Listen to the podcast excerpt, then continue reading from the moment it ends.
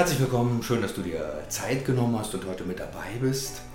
Jesus erzählt Geschichten, um Menschen einzuladen, anzusprechen, zum Nachdenken zu bringen.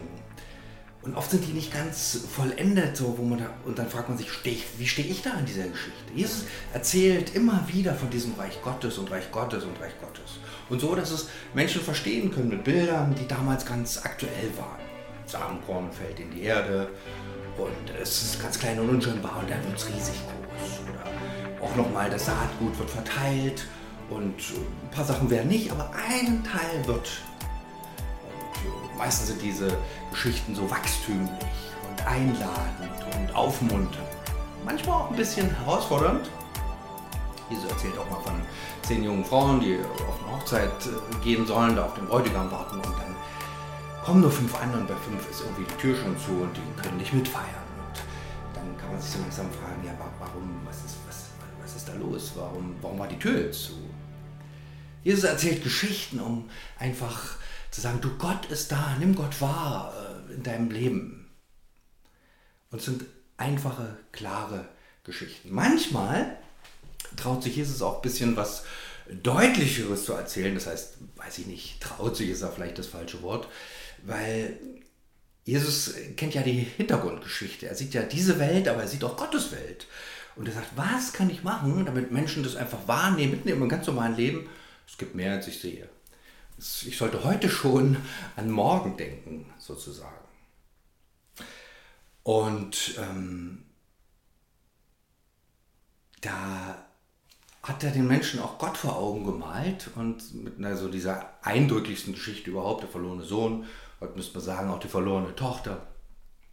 Ja, Mensch bringt das Erbe durch, obwohl der Vater noch lebt, landet völlig im letzten Nichts. Ihm fällt ein, ach, ich habe ja noch einen Vater, geht zurück und dieser Vater nimmt ihn in die Arme und sagt, Sohn, du warst tot, aber jetzt bist du wieder lebendig. Und das ist so der Knackpunkt auch an der Geschichte. Zum einen das Herz des Vaters, was sich diesem Sohn öffnet, aber auch, dass der Sohn wieder lebendig wird. Es gibt da was zwischen Tod und Leben. Und einfach weil Gott, weil er sich Gott zugewandt hat, ist das Leben da. Und auch jetzt erzählt Jesus eine Geschichte, die ziemlich eindrücklich ist. Ähm, und die möchte ich gerne mal lesen.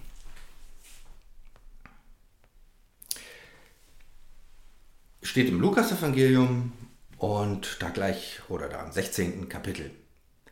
Es war einmal ein reicher Mann, der kleidete sich in Purpur und feinstes Leinen und lebte Tag für Tag herrlich und in Freuden. Und vor dem Tor seines Hauses lag ein Armer, der hieß Lazarus. Sein ganzer Körper war mit Geschwüren bedeckt. Er wäre froh gewesen, wenn er seinen Hunger mit dem hätte stillen können, was vom Tisch des Reichen fiel, aber nur die Hunde kamen und leckten an seinen Wunden.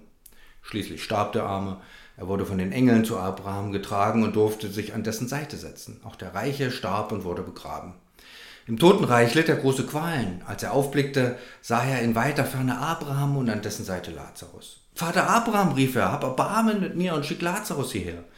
Lass ihn seine Fingerspitze ins Wasser tauchen, damit meine Zunge kühlen und damit.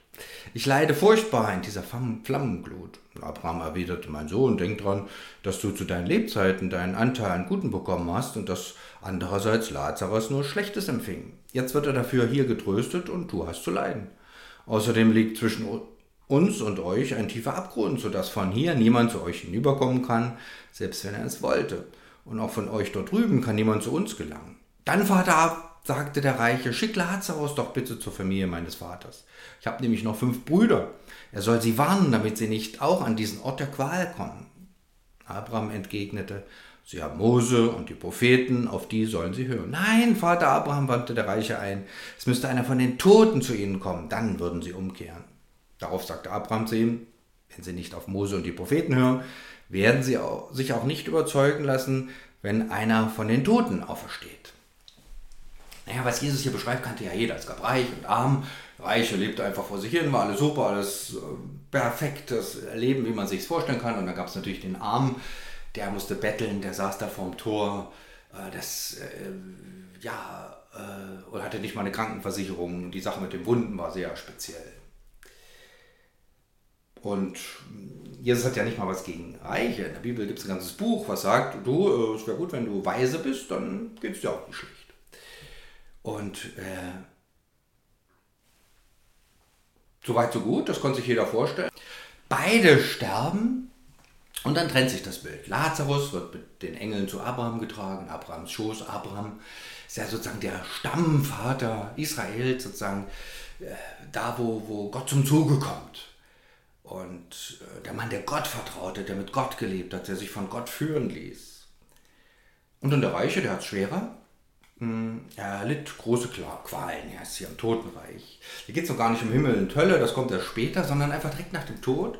Wie sieht es da aus?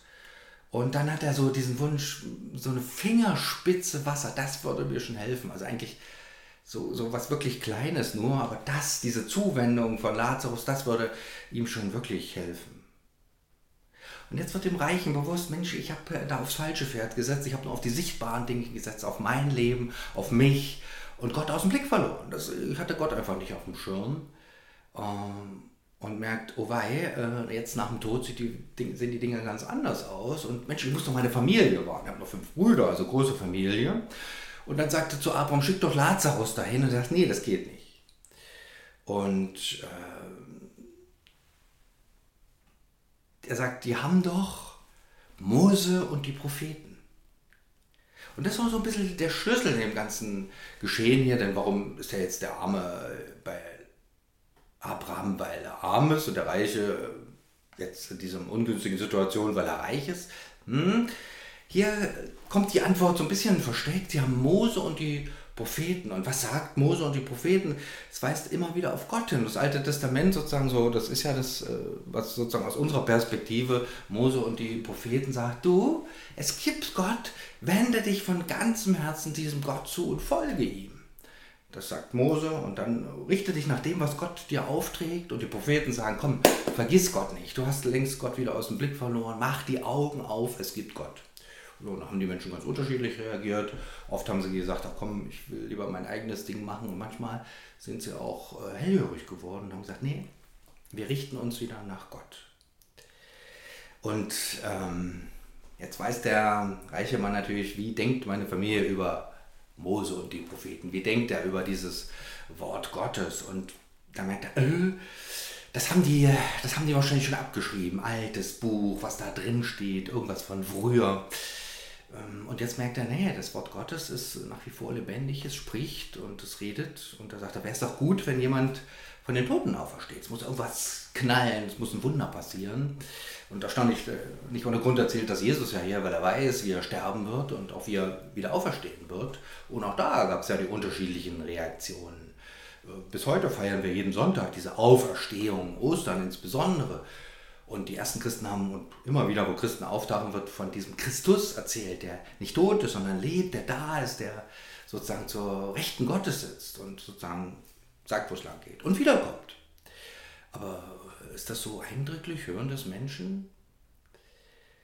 Hier damals, äh, der Reiche ist skeptisch. Er weiß nicht, er weiß nicht ob das wirklich reicht. Und er wünscht sich da so ein, ein, ein Wunder. Aber geht das so mit diesem Wunder? Und Jesus erzählt diese Geschichte ja nicht umsonst, denn er weist ja die Menschen auch auf Gott in mal ganz freundlich, mit Bildern, wo man sagt, ja, kann ich mir drüber vorstellen und drüber nachdenken. Manchmal auch sehr eindrücklich sehr dringlich. Und hier ist heute so ein dringlicher Moment.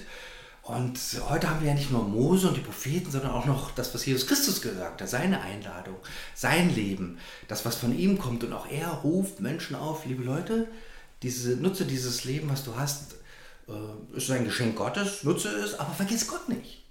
Lass Gott mit in dein Leben hinein. Er ist da für dich. Und äh, es wird ja mal ganz kurz zusammengefasst, wo Jesus sagt, äh, wer glaubt, also wer das annimmt, was ich sage, wer das annimmt, wer da mit hineinsteigt, ähm, äh, und wer glaubt und getauft wird, also wer das sozusagen öffentlich macht, wer das sichtbar macht, wer sich sozusagen unter diese, dieses große Geschenk Gottes stellt, der wird gerettet werden. Markus 16, Vers 16. Und das Glauben, Glauben heißt ja Gott, ich weiß nicht, ob ich alles verstehe, aber ich, ich bin offen für dich, ich vertraue dir, ich, ich möchte diesen neuen Blickwinkel, den du da anbietest, den möchte ich nachspüren, da möchte ich, in die Richtung möchte ich gehen. Und Taufe war damals natürlich noch ein bisschen ein anderer Blick, wo man sagt, ich wende mich bewusst ab von dem, was mich bisher geprägt hat, sondern ich wende mich Gott zu. Ich verändere, es verändert sich mein Leben. Ich wende mich Gott zu und zeige das öffentlich. Und natürlich nehme ich in allererster Linie dieses Geschenk Gottes an, was ich mir selber nicht geben kann. Dieses, das ist ja der Punkt, diese, diese, dass Gott in meinem Herzen Platz hat. Der reiche Mann sagt, Mensch, man muss den Menschen irgendwie Bescheid sagen. Und immer wieder ist die Antwort, sie haben Mose und die Propheten. Auch wir haben dieses Wort Gottes und Gott redet zu uns. Und die Frage ist, nehme ich das wahr, nehme ich das an? Und Jesus erzählt diese Geschichte, um zu sagen, Leute, Gott hat in der Geschichte immer wieder zu euch geredet. Gott redet, äh, Gott ist ja da. Und Mose und die Propheten, da drin steht eben auch, diese Welt ist so schön, wie sie ist, weil sie von Gott geschaffen ist, aber sie ist begrenzt. Sie hat einen Anfang und sie hat ein Ende. Und es gibt diese Welt Gottes und bereite dich auch für diese Welt Gottes vor. Ein wichtiges Wort von Jesus. Und so, so umfangreich und so dringlich sagt er es kaum wieder, aber hier eben an dieser Stelle. Nimm das wahr, was dich umgibt. Und ich glaube, es ist ein großer Segen, wenn ich entdecke, Mensch, wow, was Jesus sagt, da ist was dran, was Mose im Alten Testament steht. Propheten, die immer wieder Menschen aufgerüttelt haben und sagen, hey, wie ist es mit dir und Gott? Denkst du noch daran? Das ganze Neue Testament, wo noch ganz stark diese Güte, Barmherzigkeit, Liebe Gottes zu uns kommt. In Jesus, der immer wieder in Bildern und Gleichnissen davon spricht, ähm, da gibt es mehr, da gibt es mehr für dein Leben. Gott hat verschenkt sich an dich. Wie, wie sieht es mit dir aus? Willst du darauf antworten? Willst du das annehmen? Heute schon an morgen denken und das Morgen ist ein bisschen weiter gedacht oder heute schon mit Gott leben, dieses Leben, was nicht aufhört. Klingt das so platt? Ich glaube, Jesus ähm, erzählt diese Geschichte einfach so. Die Menschen, die damals da standen, konnten nachdenken, wie ist das mit mir? Will ich lieber auf der einen, will ich lieber auf der anderen Seite sein oder ist mir das zu schwarz-weiß? Jesus lädt ein, einfach das wahrzunehmen, was es gibt, dieses Reich Gottes, diese Welt Gottes, das in meinem Leben ist, aber weit darüber hinaus. Großes Geschenk, das heute schon zu entdecken sagen, ja Gott, du bist da und wenn du einziehst, zieht dieses nicht enden wollende Reich Gottes mit ein. Du bist da. Jesus, du sagst das ziemlich deutlich damals und zeigst den Menschen, ja, was, was bedeutet mein Leben? Welche Richtung geht mein Leben? Habe ich Gott mit auf dem Schirm oder mache ich nur mein eigenes Ding? Und Jesus, schenk uns deinen Geist, dass wir offene Augen haben für das, was du uns schenkst, diesen großen Reichtum an Vergebung, Barmherzigkeit und Güte, auch dieses Leben, in alle Ewigkeit. Und bitte ich, dass wir das mitten in unserem Alltag, in dem, wo wir gefangen und drin sind, einfach wahrnehmen. Schenk uns dieses, diese große Sache. Du bist da. Du bist da für uns. Heute und immer.